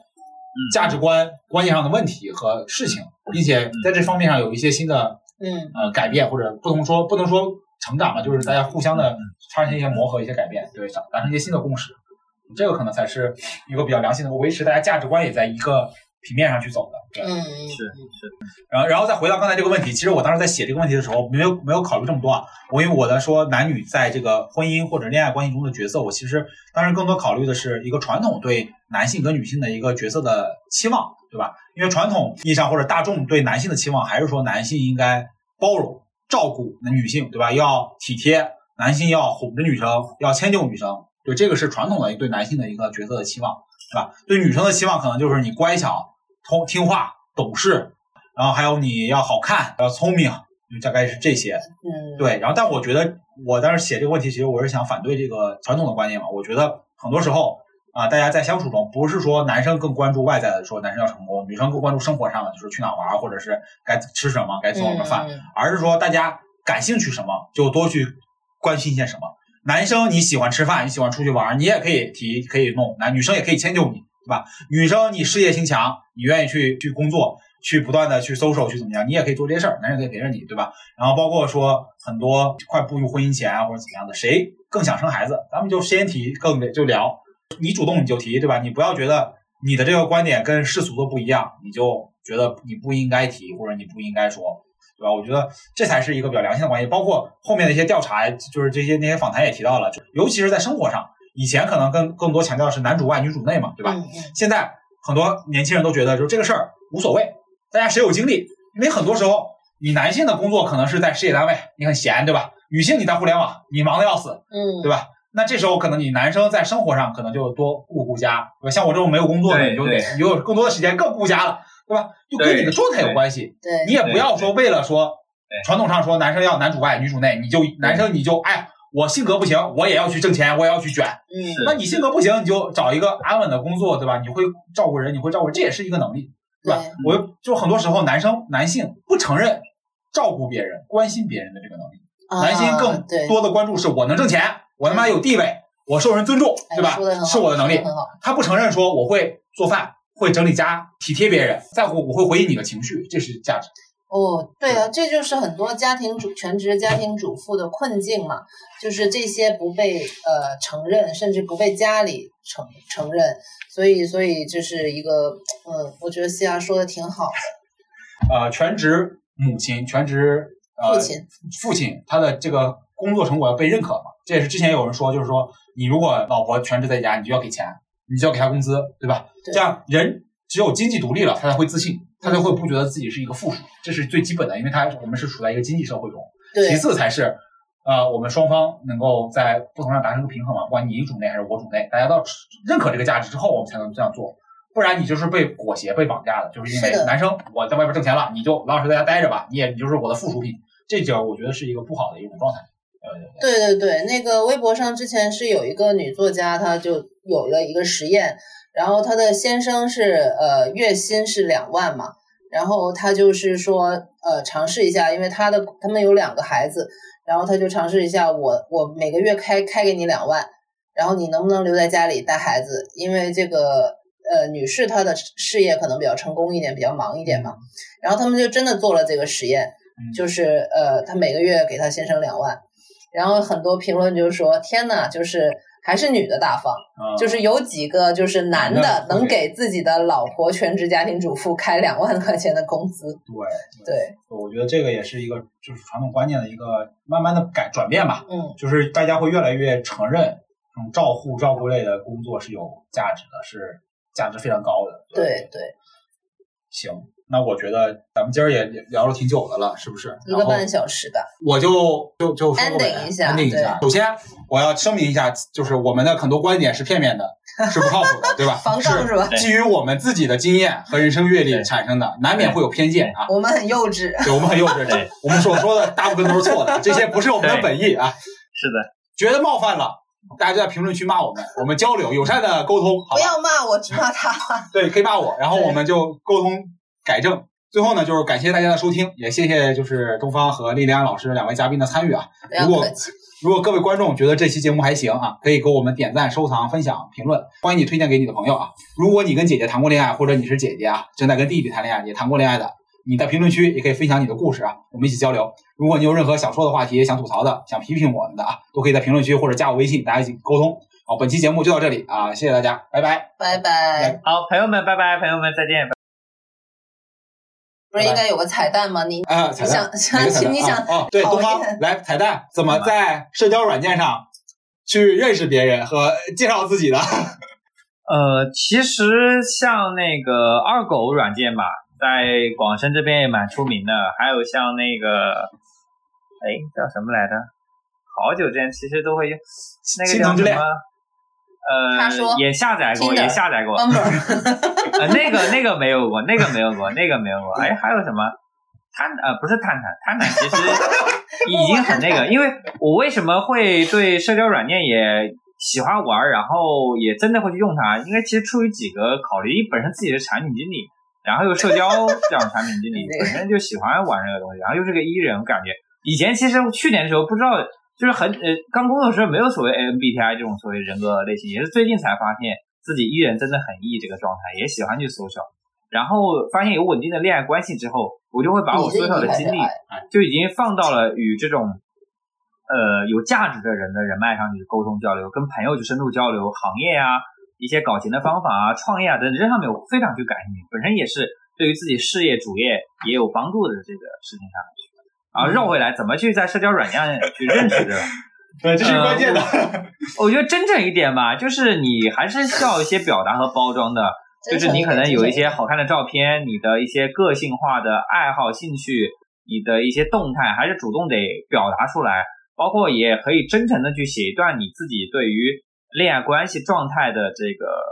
期望，包括一些诉求，朴素的写出来。其实过程中你会遇到一些跟你共鸣的人的，对。而且我其实也不会很介意说在网络上认识新的朋友，因为确实我们这个时代的人很难去呃在现实生活中真的去碰到了。我觉得还是可可以去尝试去真诚的表达自己，因为我说实话，在过往认识的呃异性朋友当中，无论是只吃一次饭就不再见面那种，其实蛮多女生我接触下来，呃都非常的 nice，都没有说遇到。比较奇奇怪怪的，因为我自己本身来说，我还是比较自信，我觉得我也是一个普通的正常的人，对，也没有什么坏心思那种，对，所以我觉得也很坦诚的认识一些异性朋友。呃，去见面的时候，其实你就去认识他，你可能去聊聊自己爱好啊，呃，聊聊职业啊，其实聊聊自己想法啊，或者因为都在深圳这个城市，聊聊一些看法，我觉得本身也是去拓展、去了解一个信息面的一个渠道。而且我觉得有一段时间可能认识了不同的异性以后，我觉得。啊，我对很多的职业会有一些不同的认知和看法。对我发现，你通过认识异性去认识不同的行业和职业，对对对对，是的，是的，就这里面会隐藏带有这样的一个目的性在里面。那我问个更具体的，就是首先你在你的这个平台上都发啥？其实只会在前期啊，有点像运营一样，就把自己的账号人设就打造好了。对，你就很坦诚的有好看的头像，你写着一个昵称。然后发一些动态，你可能是旅游的、美食的，然后再加上一些你你的对于一些爱情的或者说伴侣的异性的一种期望，就我觉得可以了。有些人可能真的每天会发动态，把它真的当朋友圈一样，可能我不是的，我可能就正常的花一一段时间，就是发一点有些基础的信息，让别人更好的了解你，我觉得就可以了。那你觉得在社交软件上聊，对吧？你聊的 OK 了，那你就加个微信接着聊，然后。觉得还 OK，那我们就线下见个面，吃个饭，对吧？我觉得就是很正常的一个过程。嗯，刚才发什么说了，都聊啥？咱们咱们之前都在 QQ 嘛，对吧？为了去了解竞品，我也下了好多社交软件。我下了之后，我都不知道说什么，就是像他有些就是要你要打开别人的这个空间嘛，或者怎么样，我我不知道该该跟他说哎，你真是一个 I 人呢，对对，人就不会有。所以我当时体验那个产品，包括我们在内部体验了那个，就是当时公司内部有一个新的那个社交软件，我忘了叫啥了，轻聊。对对对。我加了人，我就问你是哪个部门的，你做什么？我除了聊这个事儿以外，我真的不知道聊什么，对所以我也很好奇你们在社交软件上。而且跟你说话，你经常就是就是把那个对话就撂在地上，我都捡不回来。你这人就很难聊，你知道吗？你问都没用，你这个。所以我就想想想了解一下，就是你在就东方在那个社交软件上一般都开场或者都聊啥？可能。就是哎，你好，你在干什么？然后你做什么的？然后哎，你看你也喜欢听旅游啊，去哪些地方玩过，对吧？比如说你喜欢吃什么？然后基于他朋友圈的一些发的一些点，可能去提问，你就看他发什么你就问嘛。对，就是比较浅显的，也不会有攻击性的，不是上来说哎你年纪怎么样，或者你身高、家庭怎么样，这种其实比较靠后的一些问题。前期就问一些相对比较的没有攻击性的，然后常规的问题，对啊。然后比如说，哎，你什么地方人，对吧？你来深圳多久了？然后你学什么专业？你做什么？我觉得这还是比较基础普遍的。当然，这个也因人而异。有些人觉得这么聊也挺无聊的，对。但是我可能个人会习惯，就比如说，哎，你啥时候来深圳呢？你工作多久了？在在哪个区啊？做什么？对吧？然后你这个职业还挺神奇的，对啊。如果对方是个老师，你问他可能教教哪个年级的什么学科，对吧？如果对方可能是做财务的，哎，到底做什么的？这如果是互联网同行，那就更有的聊了。对，就这么聊呗，反正就聊呗。好，咱这么聊，你就这么聊呗。艺人很简单，艺人就是说就聊呗。然后我就真的是，我有时候就真就是发个表情包，嗨，然后就拜拜了。对对对，哎，笑死我了。好好，那那今天咱们就到这儿。